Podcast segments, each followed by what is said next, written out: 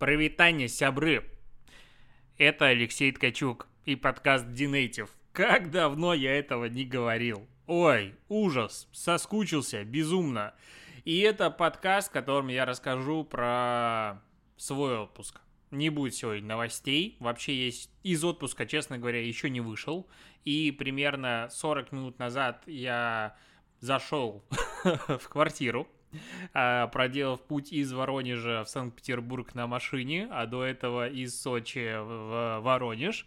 Но обо всем по порядку. Да, это подкаст, в котором я просто расскажу, а, где я был, немножечко будет про маркетинг, но не новости. Короче, про компанию Мини, про Red Bull, про Формулу-1, про дороги, про горы. В общем, про все это мы поговорим сегодня. Я поговорю сегодня. А ты послушаешь, если тебе вдруг эта тема интересна. с чего бы начать? Начну я издали. Насколько я помню, это немножечко осветил в последнем подкасте, который вышел, но как бы история будет неполная, если об этом не начну с самого начала. Итак, это было до момента, как я отъехал. За... Вернемся за две недели, а, которые меня не было. Я возвращался... Почему-то хочу пока назвать это дачей, потому что дом — это моя квартира, в которой я живу, не моя, я ее снимаю. А дом, который я строю, ну, как бы два дома не может быть, и дом это типа дача, пока у меня в голове, пока это не дом. Ну, короче, ездили мы на участок, смотреть, как у нас там дела происходят, что делают строители, это было что-то типа вроде бы суббота. А, я строю дом вот прям 30 километрах от КАДа, в километре от все, все слова забыл в этом мире. Давно не записывал подкасты. От Ладожского озера. Интересное, хорошее место. Короче, ехал оттуда. Грустил о том, что дичайше задерживают сроки строителей, все прям печаль, беда, и э, понял, что очень давно не был в отпуске. Не просто не был в отпуске, а недавно никуда-то не ездил на машине. Я из тех странных людей, которые любят э, ездить за рулем безумно, очень люблю, очень нравится, и купил машину, которая дает мне это удовольствие. А, полтора года назад как раз перед тем, как все сели на карантин, в на конце марта, по сути, в начале апреля, я, я купил свою первую в жизни машину. Это мини Купер S, э, хэтчбэк, трехдверный, желтая ракета, яркий заряженный автомобиль, э, что-то типа 2 литра объем двигателя, 192 или 6 э, лошадиных сил, разгон до сотни не помню, но на затылке немножечко холодок появляется, не то что появляется, весело, это весело, то есть он не супер быстрый, по-моему, там типа в районе 7 секунд, то есть вроде 7 секунд это капец как много, но когда нажимаешь на газ пол, это приятно. К чему я говорю? Потому что автомобиль мини сейчас будет фигурировать очень часто. Я проехал на нем 6 тысяч километров за последние две недели. Это, по-моему, дофига. А, и все это по дорогам России. Что как бы иногда звучит ужасно, но по факту все не так плохо, как казалось на первый взгляд. Вот, и э, возвращаясь, мы думали, может куда-то съездить в Карелию что-то еще. Короче, хотелось вот прям сесть и ехать. Не типа не 100 километров, а прям ехать, типа целый день. Приезжаем домой, э, думаем там, про Карелию, что-то еще, какие-то цены там неадекватные. И тут мне пишет аккаунт Мини Раша, Мини Россия, Э, в Инстаграме. Говорит, здрасте, у нас тут э, намечается блогерский тур в Архыз. Не хотели бы вы съездить? Первое, что я делаю, я начинаю искать, что такое Архыз и где он находится. И оказывается, что он находится прям далеко. То есть он прям очень далеко. Две, по-моему, с половиной тысячи километров от Санкт-Петербурга. Плюс-минус, могу путать. Короче, он прям возле Сочи, только с другой стороны. Я иду к жене, говорю, что жена, я не называю жену женой, я говорю, Сань, а, зырь чё? Конечно, поехали. Я говорю, а когда? Давайте, типа, с вами э, созвонится наш руководитель, все дела. Э, со мной созванивается Дмитрий. Мы общаемся, он рассказывает э, программу дороги. И мне прям все дико нравится. Ну, потому что, а чё бы нет. А компания оплачивает дорогу, ну, не дорогу, а отели, питание, экскурсии, движуху. Ты оплачиваешь, э, ну, соответственно, всякие ништяки, платные дороги и бензин. Мы собираемся. Причем это настолько неожиданно, что туда сорваться мог, наверное, только такой условно безработный человек, как я. Типа фрилансер. Потому что это уже через три дня, надо сначала добраться в Москву, старт э, очень рано, типа в 5 утра сбор в Москве, то есть надо доехать заранее.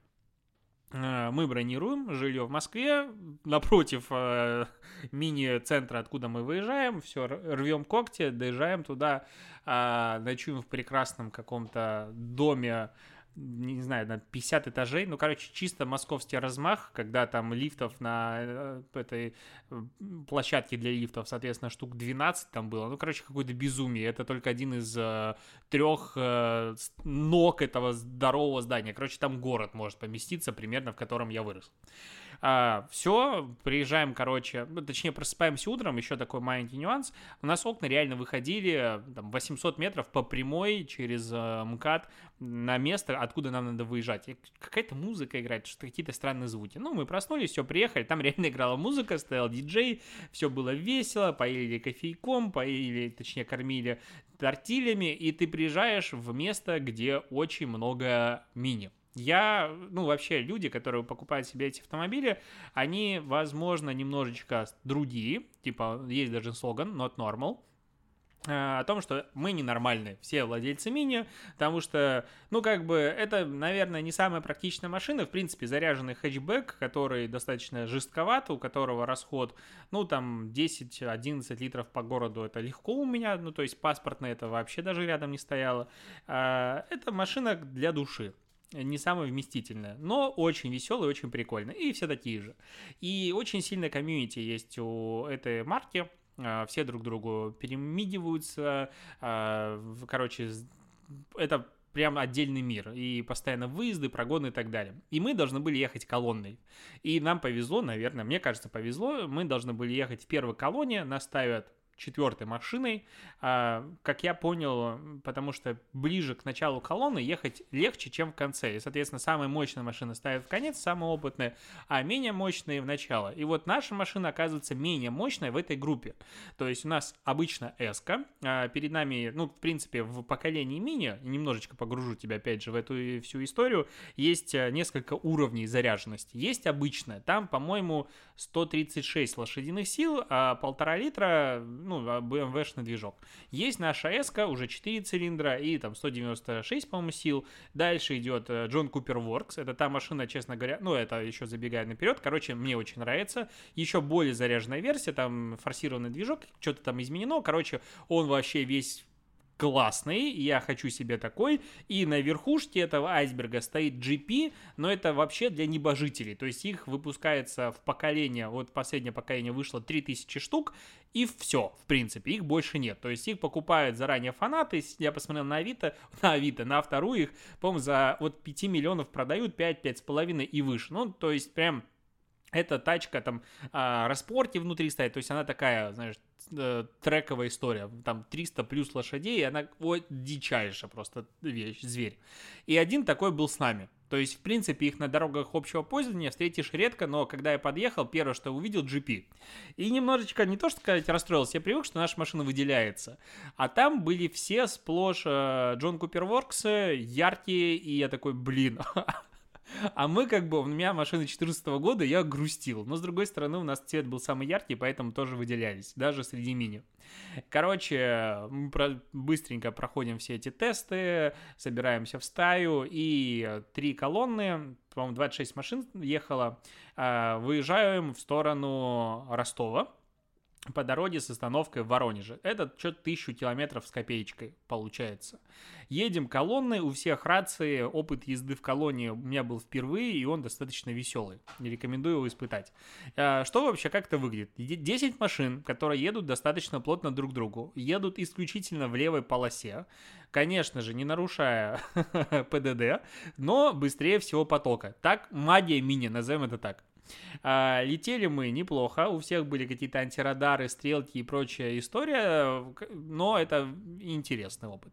А, есть ведущий, который, соответственно, говорит там кочти или что-то еще, когда, в общем, опять же, такая история, когда ты едешь в мини, и у всех низкопрофильная резина, 18 дюймов и, и так далее – то дорога становится вообще другой, и кочки надо объезжать, прям как бы желательно все.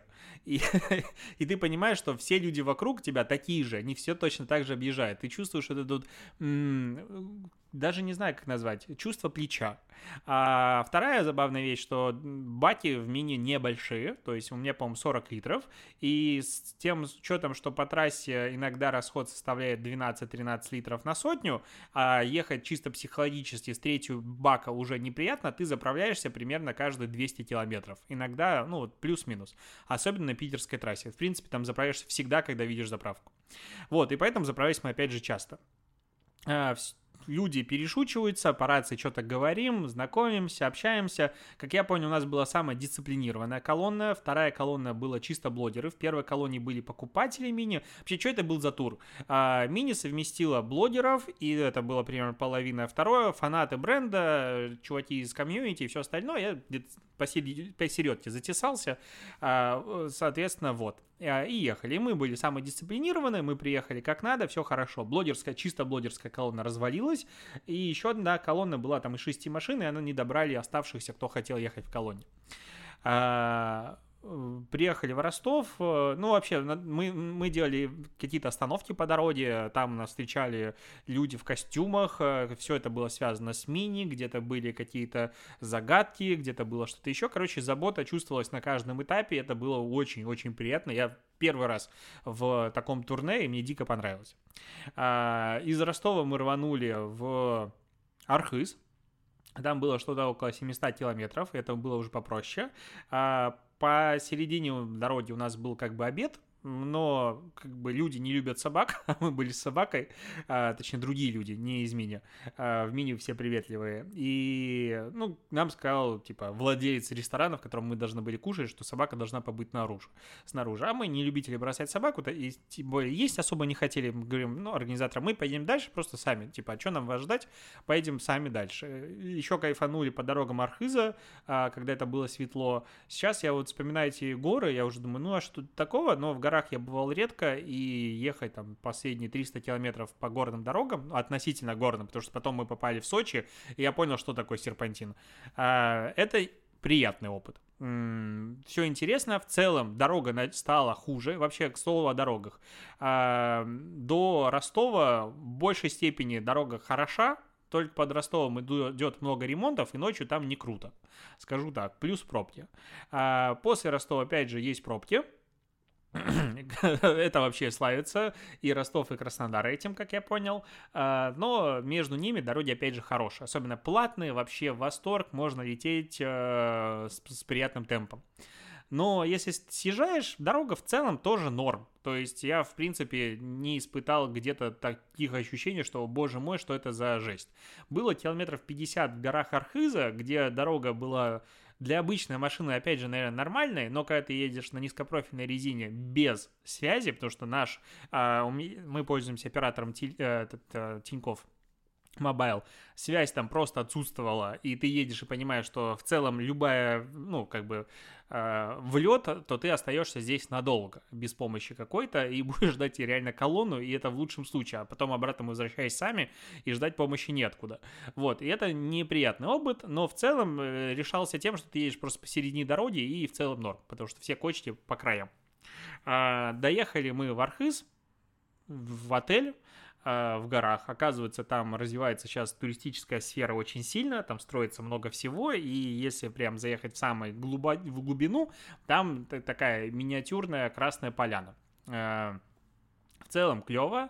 Э, что рассказывать про Архыз? Ездили мы смотреть на телескоп, бывший самый большой телескоп в мире, и дорога туда просто восторг. То есть очень приятный серпантин, который такой, ну, он задумался для того, чтобы туда поднимать э, зеркало огромное, и оно должно будет, быть, должно было ехать э, в нежных условиях. Поэтому серпантин очень-очень приятный, э, и э, Саша, опять же, это жена моя, э, поездила там наверх, я поездил вниз, классно, вообще восторгические ощущения. А, вокруг тоже там дороги построили новые, ездить приятно.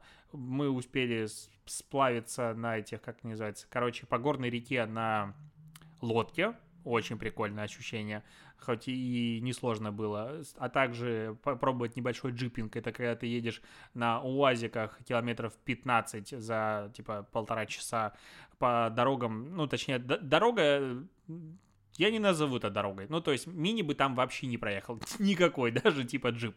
Это, это что-то нечто очень прикольное, но я повторять не хочу. А, смотрели на водопады, потом приезжали горные реки, там пили чай из самоваров. Это, опять же, все организовывается очень круто, дичайшего. Ну, то есть, в некоторых моментах картинка вокруг была как будто из National Geographic. То есть, где-то гора с ледником, где-то просто горы красивые. Вот сейчас я пока рассказываю, вспоминаю эмоции, что-то за гранью. Безумное, офигенное ощущение вот именно от места, где ты находишься. А, была у нас встреча с космонавтом, который дважды слетал на МКС и сейчас полетит третий. А, и он показывал презентацию про принципы успеха, принципы космонавта. И интересная презентация а особенно ее визуальное оформление, потому что видно, что он делал ее не в PowerPoint, а была команда людей, которая делала 3D-графику, а, всякие видосики и все остальное. Меня это немножечко смущает, потому что я вижу в этом суперкоммерческий проект, но это мои загоны внутренние. А, были дико интересные рассказы именно про как там наверху от пер... из первых уст услышать. И мне понравилось, что ракета э, Союз, на которой Союз короче, ракета, на которой он взлетал в космос дважды, а, она была выкрашена в красный цвет и цвет Феррари. А, ну и там был значок Феррари. И в этом была шутка. Ну, там, короче, это отдельный нюанс. Но почему я про это вспомнил? Потому что после Архиза мы вообще, когда туда начали ехать, мы посмотрели карту, а там от Архиза, вот если по прямой до Сочи, 80 километров. Но, к сожалению, прямой дороги не существует, там горы, ее только строят, и она будет в длину в районе 200, потому что, опять же, это серпантин. Но можно объехать эти горы кавказские и попасть в Сочи. Это там типа 670, по-моему, километров. А это было условно 21 число, когда мы заканчивали программу с э, мини, а 24 уже начинались э, свободные заезды и Гран-при Сочи Формула-1. А я э, и моя жена дичайшие фанаты Формулы-1, но, к сожалению, оказалось так, что билетов уже не было. Все были распроданы достаточно давно. Мы думали купить изначально давно, но решили, что, блин, что-то как-то вряд ли получится и забили. А тут за неделю до Гран-при надо билеты. Я начал везде писать, думаю, так, я тут в блогерский тур съездил, может мне как блогеру намутят еще и билеты на Формулу-1. И что оказывается? Мне пишет э, компания Red Bull и спрашивает, а за кого я болею. А в целом я за Red Bull в этом сезоне болею достаточно сильно, потому что я хочу, чтобы Макс наконец-то победил, а не э, Льюис Хэмилтон. Но это для тех, кто, опять же, в теме. Вот.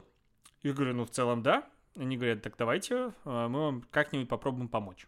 Э, а потом параллельно мне пишут ребята из э, Росгонок, это компания, которая организовывает непосредственно формулу.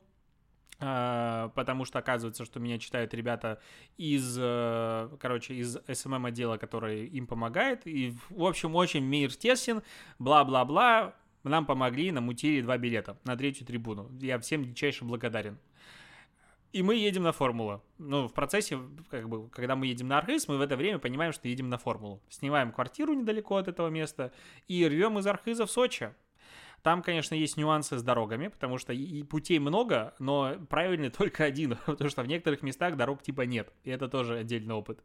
А, я такой думаю, блин, ехать типа 600 или там 700 километров, а пишут по дороге что-то типа 11 или 12 часов, может даже больше в дороге провести. По-моему, даже больше часов в дороге. Думаю, как-то, ну, как-то странно. Ну, то есть сегодня вот 1100 э, километров, с учетом того, что мы не совсем правильно выбрали путь а, по Москве и так далее, мы проехали за 11 часов, это 1100, а тут 700 километров и меньше. Думаю, что-то странное. А когда мы подъехали к Джугбе, Джугбга, как-то я неправильно называю это слово, назвать населенный пункт. Короче, это начало дороги от, э, короче, вдоль побережья Черного моря к Сочи. Я понял, в чем заключается прикол 400, точнее 200 километров за 4 часа. В том, что там охренеть какой серпантин. Сама дорога хорошая, но она прикольная, наверное, первый час, даже первые два часа. Но когда начинается дикий ливень, сумерки, и ты едешь уже как бы часов 8, уже вообще не смешно. А, я не понимаю, как люди там живут, потому что доехать откуда-то куда-то это либо дикие пробки, которые находятся между Сочи и Адлером, потому что там всегда дороги стоят просто, ну, всегда, сколько я не ездил, всегда стоят, либо а, ты едешь по дичайшим серпантинам от которых даже меня за рулем укачивало, то есть настолько хреново. Может, опять же, я не адаптированный, не привыкший, но это такой себе опыт. А, в Сочи мы не тусили нигде, потому что я не фанат, честно говоря, этого места. Съездили на Красную Поляну, ну и просто чтобы отметиться. А, все время ездили, соответственно, в Олимпийский парк, потому что там Гран-при. И сейчас будет блок про Формулу-1, и потом обратно про дорогу, в которой есть, опять же, что рассказать. А, Формула-1 э, начну с конца, с резюме. Во-первых, это была, наверное, самая интересная, ну, это была точно самая интересная гонка среди всех гонок, которые были в Сочи, и одна из самых интересных в этом сезоне в принципе, я думаю, за долгое время. Это был восторг, и я дичайше счастлив, что я попал именно на эту гонку, и был там вот вживую я это все видел. И я смогу об этом рассказывать, как говорится, детям. Ну, я считаю, что это была легендарная гонка. Это вот мое мнение. Это вот вывод. По поводу самой организации. На мой взгляд, все клево. Ну, то есть, ты туда доезжаешь вообще легко, куча парковок, оказывается, я ездил. Я думал, что я нигде там не перепаркуюсь, по факту куча платных парковок, есть деньги, приезжай, пожалуйста, смотри. А в целом, все, что касается Формулы-1, там слово дешево, оно отсутствует. Ну, то есть, в принципе, это королевские гонки, там бюджеты у команд безумные, все дорого, и рассчитывать на то, что там, в принципе, может быть что-то дешевое, ну, как бы нет. Поэтому за день гонок, который мы там самый, самый дол... Нет, не день гонок. Больше всего времени провели во время пятницы, по-моему, да, а, мы отдали 800 рублей за платную парковку пробыв там практически весь день. В остальные дни это было рублей 200-300 за день, ну и, короче, нормально. А, мы открыли для себя, наконец-то, электросамокаты, потому что расстояние там безумное, типа от парковки туда идти километр, и самокаты оказались, что дико выручает, я до этого на них никогда не ездил, каюсь. Это прикольный опыт, и ты, когда идешь пешком, ненавидишь самокатчиков, а когда едешь на самокате, ненавидишь людей, которые заходят на велодорожку, непонятно зачем вы туда идете. Ну ладно. А, с точки зрения входа, я, честно, удивлен и очень приятно. То есть система сканирования QR-кодов работала супер быстро. Проходили мы всегда даже в самое такое пиковое время моментально все контроли. А, очередей не было. Вот именно вход-выход просто я, я, я думал, что мы там стоять будем по полчаса минимум, честно говоря.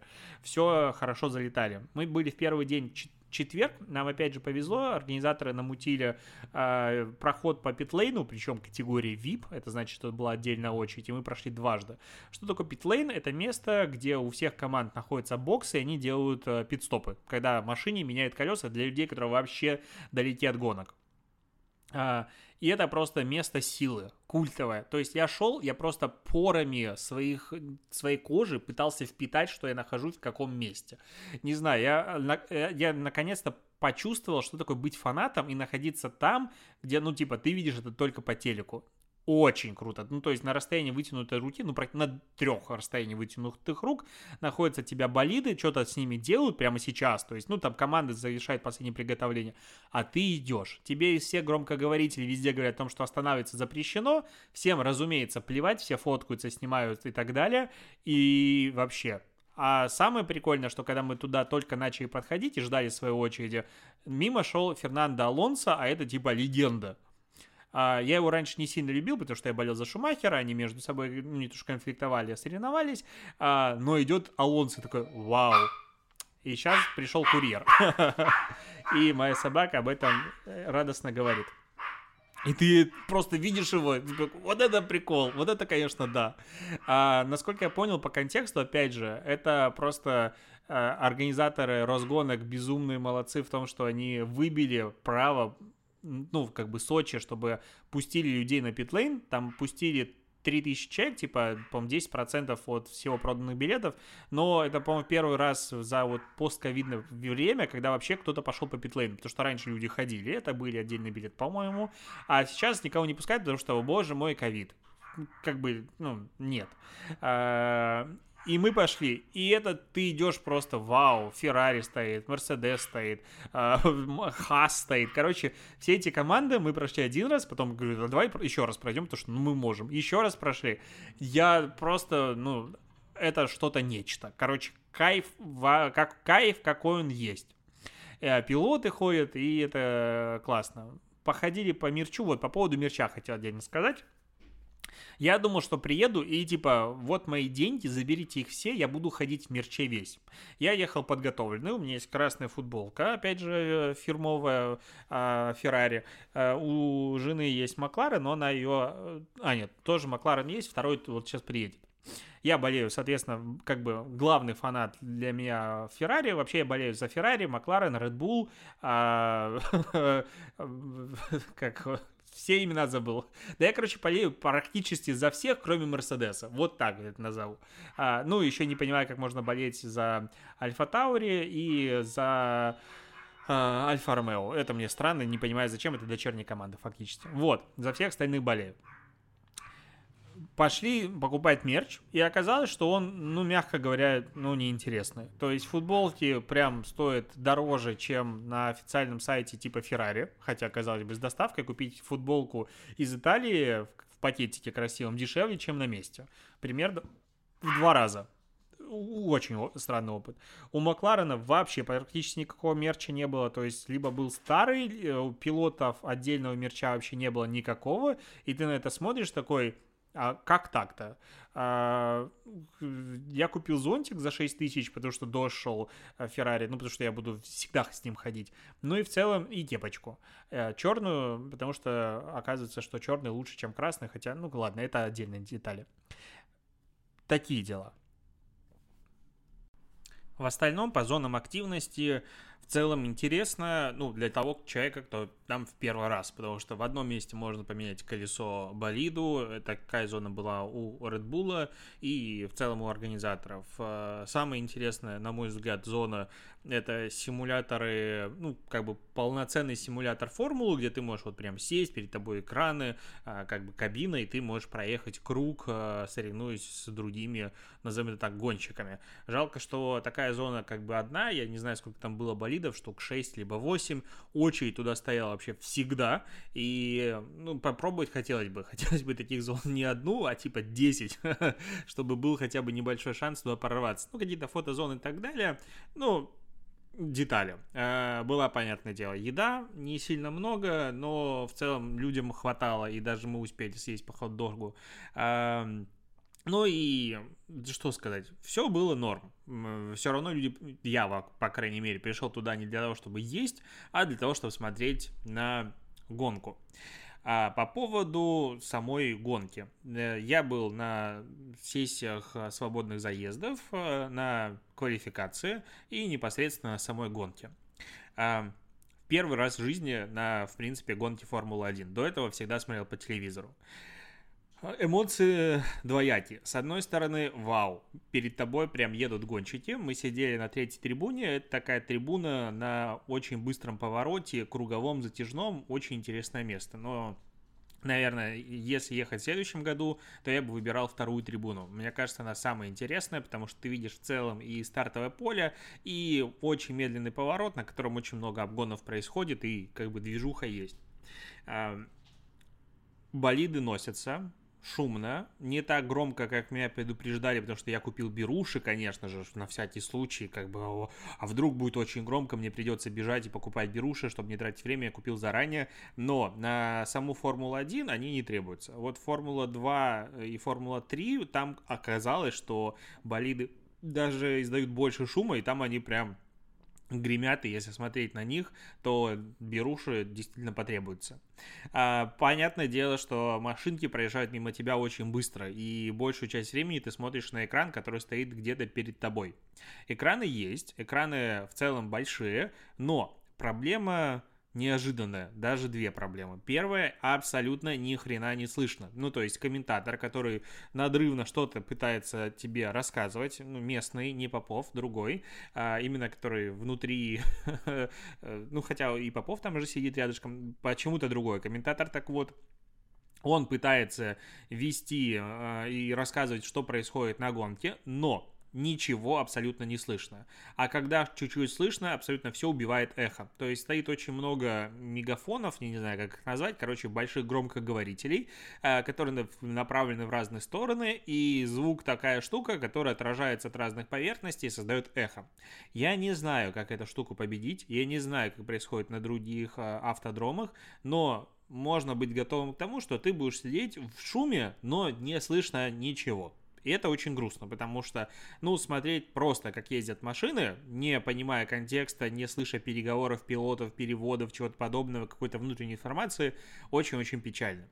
Это можно было бы как бы забить, если включить трансляцию параллельно. И я так делал, ну, допустим, я включил Матч ТВ, трансляцию э, на квалификацию тогда еще интернет работал, потому что во время гонки он просто сразу упал и поднялся только когда она закончилась во время трансляции, включая, точнее, во время тренировки включаешь э, э, трансляцию, и оказывается, что трансляция по телевизору опаздывает, ну, у меня опаздывала на 50 секунд в среднем. У ребят рядом опаздывало чуть меньше, секунд на 30. И опять же, когда ты видишь глазами, допустим, что обгон уже произошел, или что пит-стоп какой-то медленный, или что-то еще, э, а а услышишь ты об этом только секунд через 30, мозг ломается. И в этой ситуации получается, что ты одновременно должен следить и за машинами, которые проезжают мимо тебя, а за экраном, и пытаться еще смотреть в телефон. И мозг просто рвется в клочки в этот момент. Ну, то есть невозможно так анализировать гонку. И третий такой микромомент. Я абсолютно не понял, почему так, но на экранах э, как бы идет трансляция вот та, которая по телевизору, но усеченная как будто бы. То есть там нет э, статистики, ну, вот, э, там, список пилотов, и рядом с ними нет э, временных интервалов друг от друга, э, нет э, на каких колесах они едут, нет э, пит-стопов, ничего этого нет. Очень редко снизу появляется какая-то графика, и все. Даже лучший круг не видно, ну, то есть он временами появляется, и все.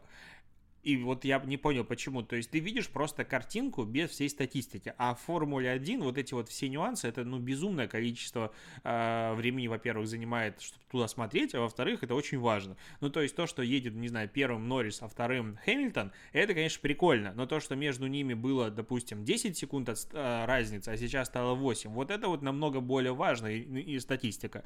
Ты этого тоже не видишь. Соответственно, а, атмосфера шикарная, вообще ты вовлечен и все очень круто, но при этом статистики, информации очень мало. Ну, то есть гонка была в этот раз настолько динамичная, настолько там было много событий, особенно когда под конец пошел дождь, об этом сейчас поговорю, а, что мы пришли просто, приехали после гонки домой и посмотрели трансляцию вот в записи, а, чтобы понять, что же там происходило в разные моменты. То есть результат я знаю, но почему так произошло, не знаю. Я пошел просто пересматривать, настолько было непонятно и интересно. По поводу дождя.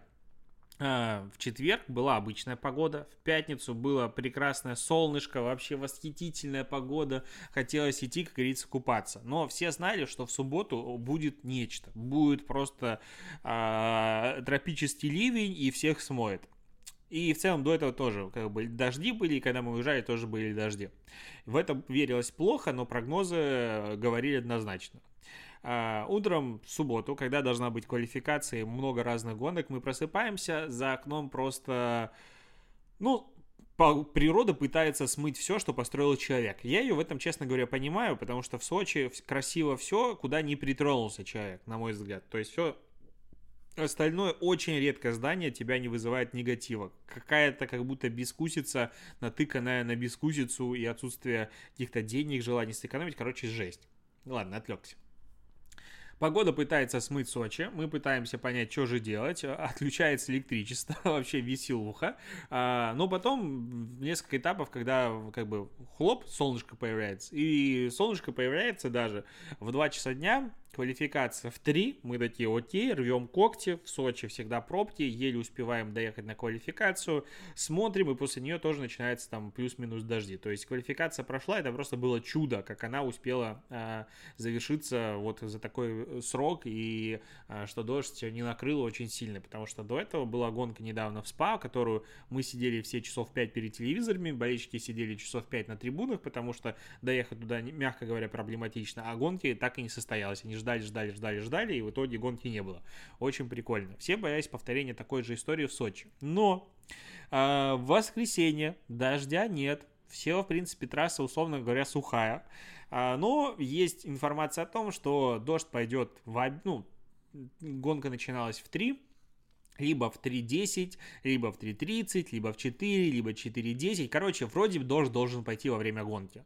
А дождь во время гонки, если он не сильный, это всегда очень весело, потому что тактики, кто меняет колеса, кто как, э, вообще скользкая трасса, очень много дает это хаоса, и гонки становятся непредсказуемой, от этого очень интересной а, уже идет, по-моему, 47-й круг из 53, дождя все еще нет, а мы сидим на трибуне, которая смотрит буквально на море. Ну, то есть перед нами вот этот факел, который был олимпийский, все выглядит, кстати, очень круто. Вот олимпийский парк выглядит, конечно, круто, гига- гигантомически, я не знаю, как назвать правильно, короче, а, находиться там можно только на электросамокатах или другом любом способе передвижения, потому что он очень большой, и ходить пешком там невозможно. Но красиво и на нас идет туча.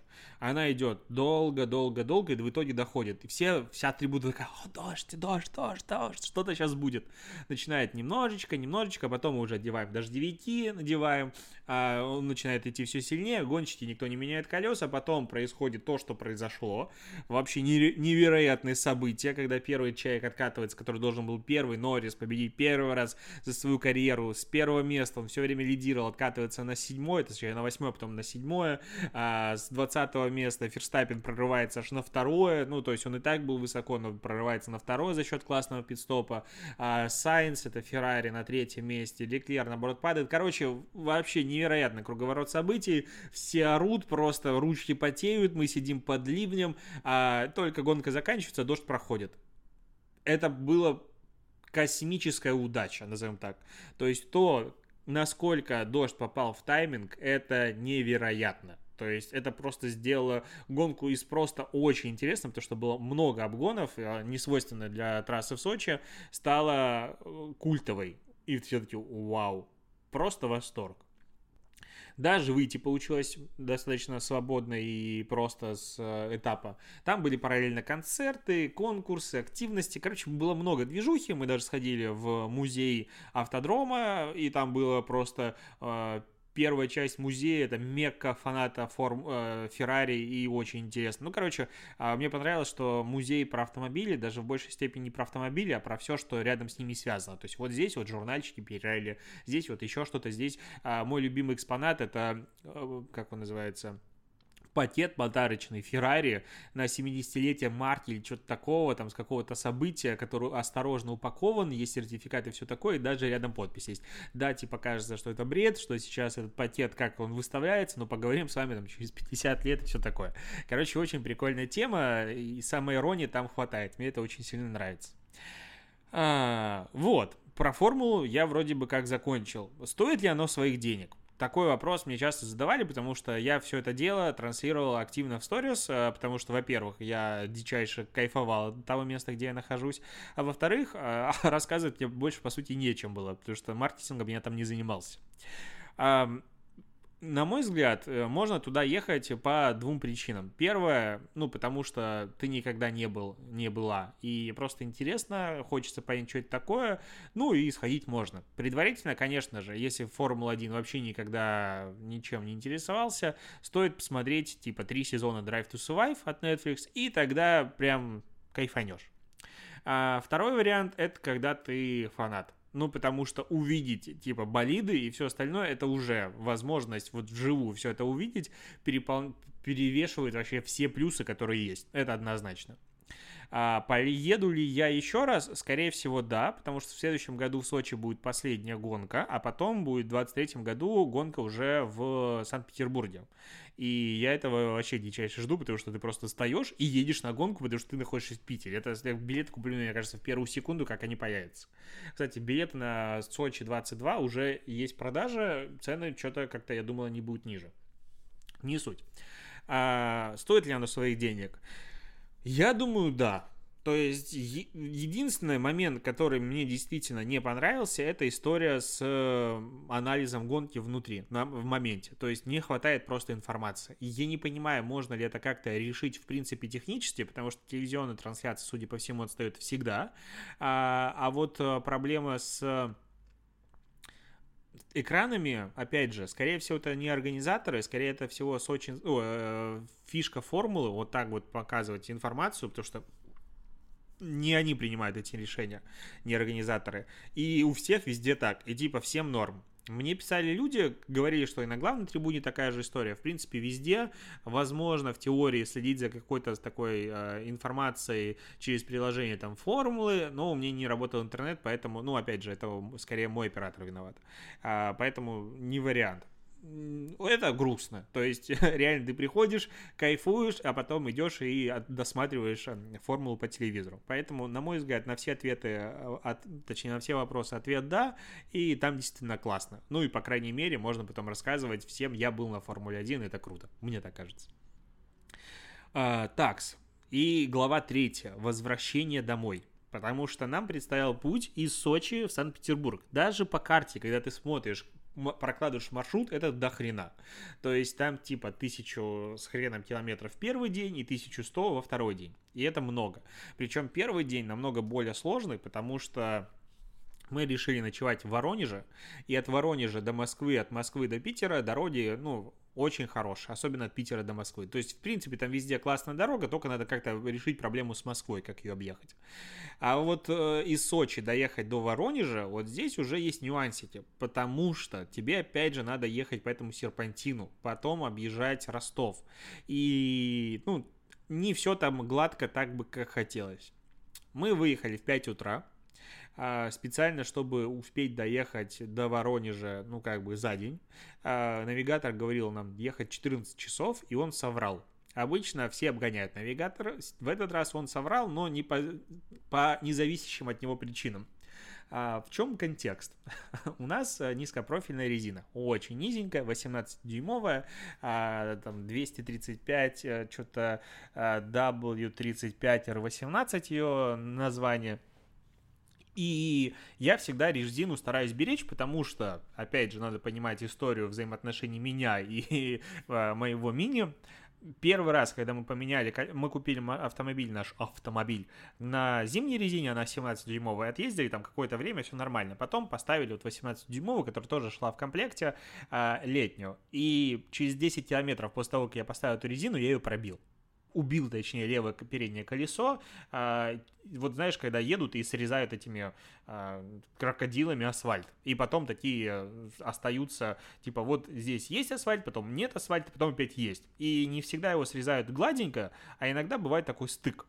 И вот в этот стык мы убили колесо. Оказалось, что э, на шиномонтажке, где я менял колеса, их не подкачали. Типа поставили новые, все, и зачем их подкачивать? А я даже не знал, что надо проверить. Неопытный водитель. Вот. И за это убил колесо, и потом очень сильно всегда переживал, потом еще прокол был. Короче, э, я прям все время, ну, как бы боялся дышать даже на колеса. Тут мы едем, а, уже проехали, получается, там почти там 3,5-4 тысячи километров за нашу дорогу, остается последние две. А, Вроде бы все хорошо с колесами, но когда мы ехали в Архыз, у наших ребят в колонии, ну не у, конкретно не у наших, по-моему, в колонии, но в целом вот из 20 машин, которые были с нами, а, колеса у кого-то попробивались. По-моему, 3 или 4 прокола было за всю дорогу, там была благотехничка и всех, всем помогали. Поэтому как бы шанс такой есть. А, запаски у меня в мини нет, докатки нет, есть баллон с такой фигней, который закачиваешь как бы в колесо, она что-то там заделывает, и потом можно доехать куда-то, километров 60.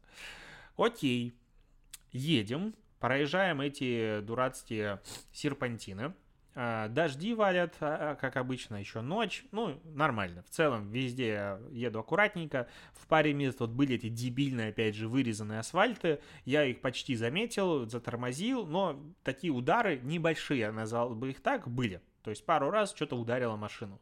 Окей, э, проходит еще время, мы едем дальше, заканчиваются эти э, жесткие серпантины, начинаются небольшие серпантины, где кто ездил в Сочи, понимает, что э, после Джугбы а, есть а, еще километров на 50 до нормальной трассы полноценной, а, где идет три полосы, и то есть средняя полоса это полоса обгона то для тебя, то для а, встречки. И ты вот едешь все время с такими ускорениями, опять же там дожди, но ты едешь постоянно в режиме ускориться, затормозить, ускориться, затормозить. Вот я к чему все это описываю. Что после этого всего напряженного пути. Дальше мы останавливаемся сразу же на заправке, чтобы поменяться водителем, потому что у меня а, жена тоже получила права, она тоже очень сильно любит а, водить, и как бы, окей, вот едь ты дальше по а, хорошей трассе. Мы останавливаемся, заправимся, все, подхожу к машине, вижу, что заднее левое колесо спущено в ноль, то есть оно стоит, в принципе, на диске. И в этот момент я понимаю, во-первых, что, ну, это проблема, а во-вторых, я не понимаю, сколько времени мы едем на таком колесе. Буквально. Потому что реально, э, последний раз, когда могло что-то такое произойти, это было, ну, часа полтора, может быть, даже больше. И за это время я проехал, ну, в районе там сотни километров. И были разные там ситуации в горах, когда надо было вот на этих полосах обгона обгонять и разные скорости. Ну и опять же, когда ты обгоняешь, ты часто превышаешь установленный лимитом как бы э, ПДД э, скоростные режимы, и это был дождь. А у меня нет колеса. Мне, честно сказать, в тот момент было не по себе.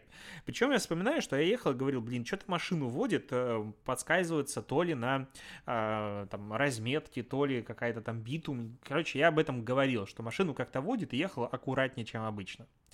Колеса, короче, нет фактически, ну, подъезжаю, накачиваю, понимаю, что она особо не подкачивается, ну, окей, ладненько. Э, вокруг нас везет, что есть населенный пункт, мы едем туда, на шимонтаж. Приезжаем на первый, это грузовой, говорят, мы ничего не починим, в ближайшие полтора часа, едете дальше. Едем во второй, какую-то по колдобинам, засираем машину, то есть за все время она была чистая, тут засираем ее в слюни, а, чтобы там под... сделать. Никто не знает, где шиномонтаж, там, где шиномонтаж, говорят, он не работает.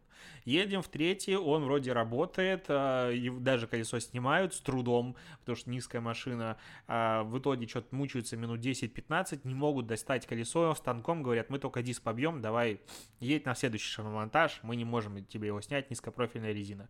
Едем на следующий, он оказывается нормальным, там мужики все снимают, они вообще дисками занимаются и так далее говорят, ну, походу, колесу трендец. Внутри две шишки, одна из них вот как раз-таки от удара пробита, а, давай как бы, ну, попробуем что-то залатать. А, снимают покрышку, говорит, ну все, покрышка точно не жилец, а, мы можем чуть-чуть подлатать, но это вообще без гарантии, непонятно, сколько хватит.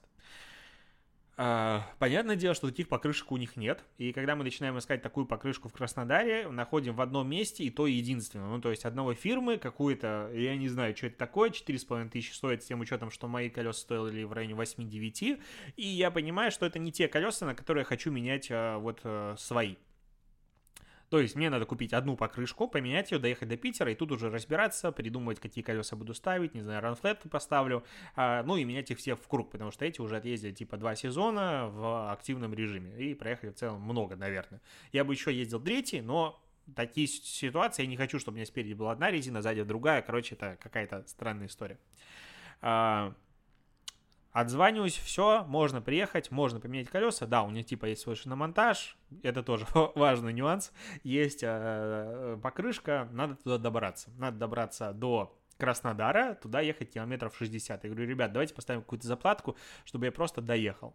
Говорит, хорошо, поставили, мы выезжаем на трассу, едем сначала не спеша, потом обычно, короче, едем в режиме, ну, обычная машина, не боевой, назовем так, без обгонов, но просто спокойненько едем, не 60 километров.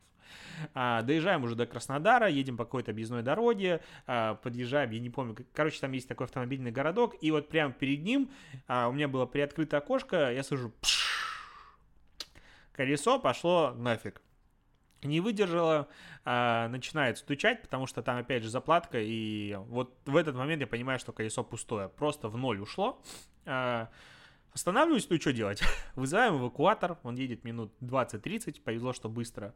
А, эвакуаторщик оказался странным персонажем, не ребенка затаскивал машину, сказал, заезжай, причем я делал это в первый раз под углом, ну ладно, заехал а потом он едет и курит в салоне, из-за чего на второй сигарете, когда он курил уже не на трассе, вытягивало хотя бы, а, в городе, в пробке, мы поругались. Я говорю, как бы можно не курить? Хорошо, он был напряжен. А, Краснодарские пробки это отдельный вид наслаждения. Ехали мы час-полтора до точки назначения. А, к концу он начал говорить о том, что у него вообще-то аллергия на собак, и у него нос чешется, и вообще все такое. Короче, что-то мы у него разрешение спросили. Короче, странный человек. А на месте, где надо купить колесо, нам говорят, что, ну, вообще у нас как бы шиномонтаж не работает, и надо ехать к соседней, там типа метров 300. Я думал вообще уже сгрузить машину, поехать, ну, на пустом колесе, но думаю, ну, если мы ее не сняли, давай доедем. Это стоит еще 500 рублей. То есть 2500 было доехать сюда, а теперь смена адреса, это еще 500 рублей. А, короче, мы там уже дальше ругались, я уже пошел на принцип, чтобы мне выписали кассовый чек и так далее. Ну, я уже сам психовал, потому что это заняло суммарно все очень долго. Нам там поменяли колесо, мы приехали, заплатили за это 3000, я пожелал ему всего хорошего. А, в целом, колесо потерянное стоило, наверное, часов 4 минимум. С тем учетом, что мы к этому моменту проехали в районе 200 километров. То есть мы не проехали ничего относительно общего расстояния. И впереди еще пилить много. Едем дальше под Ростовом. А, какая-то на съезде с платной дороги безумная пробка из-за ремонта. И мы стоим просто, ну, практически не двигаясь а, в районе часа. То есть 100 метров мы проезжали час. Это уже было не смешно. Потом начались сумерки. Короче, мы приехали в отель в Воронеже в районе там 12 часов плюс, потому что дальше была платная дорога, очень хорошо подсвеченная, очень хорошо пустая. Там пытался уже догнать время, но в любом случае времени убилось безумное количество. На втором автопробеге таких проблем не было. Мы только перепутали стороны ЦКАДа, потому что я как бы начитался новостей о том, что ЦКАД построили в Москве, вбухали туда какие-то сотни миллиардов рублей. И это вообще объездная дорога. Я думаю, нахрена ехать через Москву, через МКАД и все остальное, если можно объехать через объездную дорогу.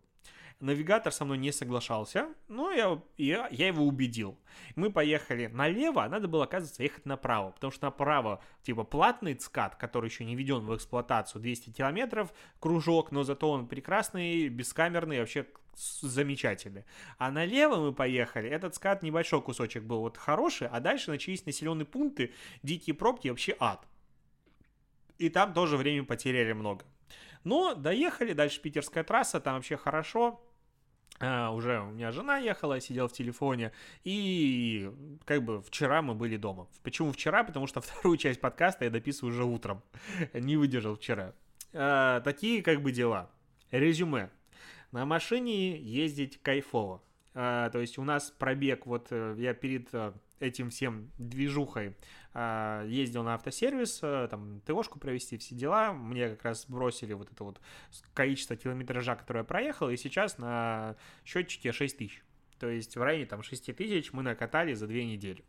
А, это классно. В машине ехать кайфово. Только есть особенность конкретно у нашего экземпляра. А, очень сильно скрипят тормоза, но не сами тормоза. Когда ты притормаживаешь, с заднего сиденья, оно в мини есть, а наша собака Мята сразу начинает скулить, потому что она, не знаю, короче, ей надо сразу вперед. Она любит сидеть впереди, мы не любим, чтобы она сидела впереди, потому что неудобно нам. Это просто шутка, которая я понимаю, что объяснять шутку не сильно интересно. Какие резюме? летать на самолете намного удобнее и дешевле. Сто процентов. Я как начал считать, сколько денег стоило топливо, хотя бы топливо на эту всю дорогу, а, это просто много. Ну, потому что 6 тысяч километров, да, 6 а, тысяч километров со средним расходом по трассе от 7 до 9. Ну, так это назовем. 7-9. Ну, в районе 10 на самом деле даже бывает. Возьмем, допустим, 10 для удобства счета. То есть 6000 километров, а это 600 литров топлива ушло. Если мы примем 95 хотя бы за 50 рублей, вот так вот я считаю просто на ходу, и 1 литр стоит 50 рублей, то у нас получается... Да что, я что-то не то умножил. 30 тысяч рублей только на топливо. Когда ты заправляешься каждый раз на полторы-две тысячи рублей, ты этого не чувствуешь. Но когда ты понимаешь, что суммарно это реально было в районе тридцатки, ну там, допустим, 25, как-то до хрена. Это с учетом еще постоянно на заправках надо что-то взять. Я люблю это дело, я очень люблю что-то покупать на заправках. А на заправках кофе, я не понимаю почему, но он просто всегда хреновый. Я ни разу не пил хороший кофе на заправке. Не просто хороший, нормальный, сносный. Такого даже слова нет. Он всегда плохой. А, и мы брали эти Старбаксы, холодный кофе, они стоят дофига, ну, короче, брали их. а, всякие энергетики, напиточки, что-то снеки, хот-доги и так далее. Там, короче, нормально так еще прилетает сверху. Плюс жилье. Ну, в Сочи стоило жилье, не помню, на неделю тысяч по 30 стоило или 25. Ну, короче, какая-то такая сумма, неважно, еда туда-сюда, э, все обходится дорого, даже с тем учетом, что как бы дорогу в одну сторону, вот само жилье, еду нам оплатило, э, и это все было за счет мини. Если считать на самолете, слетать в Сочи на двоих туда-обратно, ну, действительно будет дешевле и быстрее, чем на машине. Это однозначный факт а удовольствия, конечно же, будет, наверное, меньше, с одной стороны, потому что тут столько приключений, столько контента, об этом можно рассказывать, потому что если бы ты слетал на самолете, ну, что тут рассказывать? Ну, то есть сел, взлетел, прилетел, ну, кроме каких-то адских ситуаций, которые, как бы, я надеюсь, ни с тем из нас никогда не произойдут.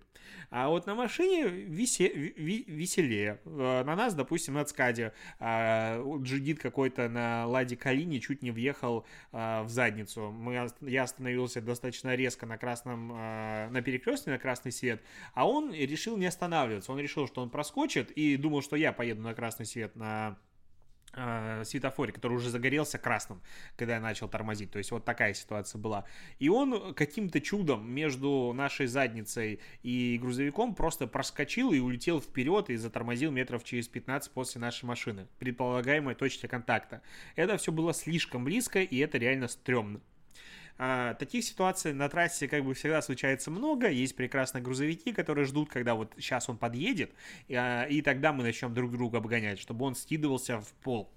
А, но на машине приятно. Это комфортно, это твоя вот какая-то капсула, скорлупа, в которой ты едешь, слушаешь подкасты. Я отслушал, мне кажется, почти весь сезон, либо большую часть, точнее, не сезон, а большую часть подкастов Деньги пришли, дичайше ржали в голос, просто когда их слушали, я давно хотел их послушать, руки не доходили. Слушали музыку и так далее, это классно.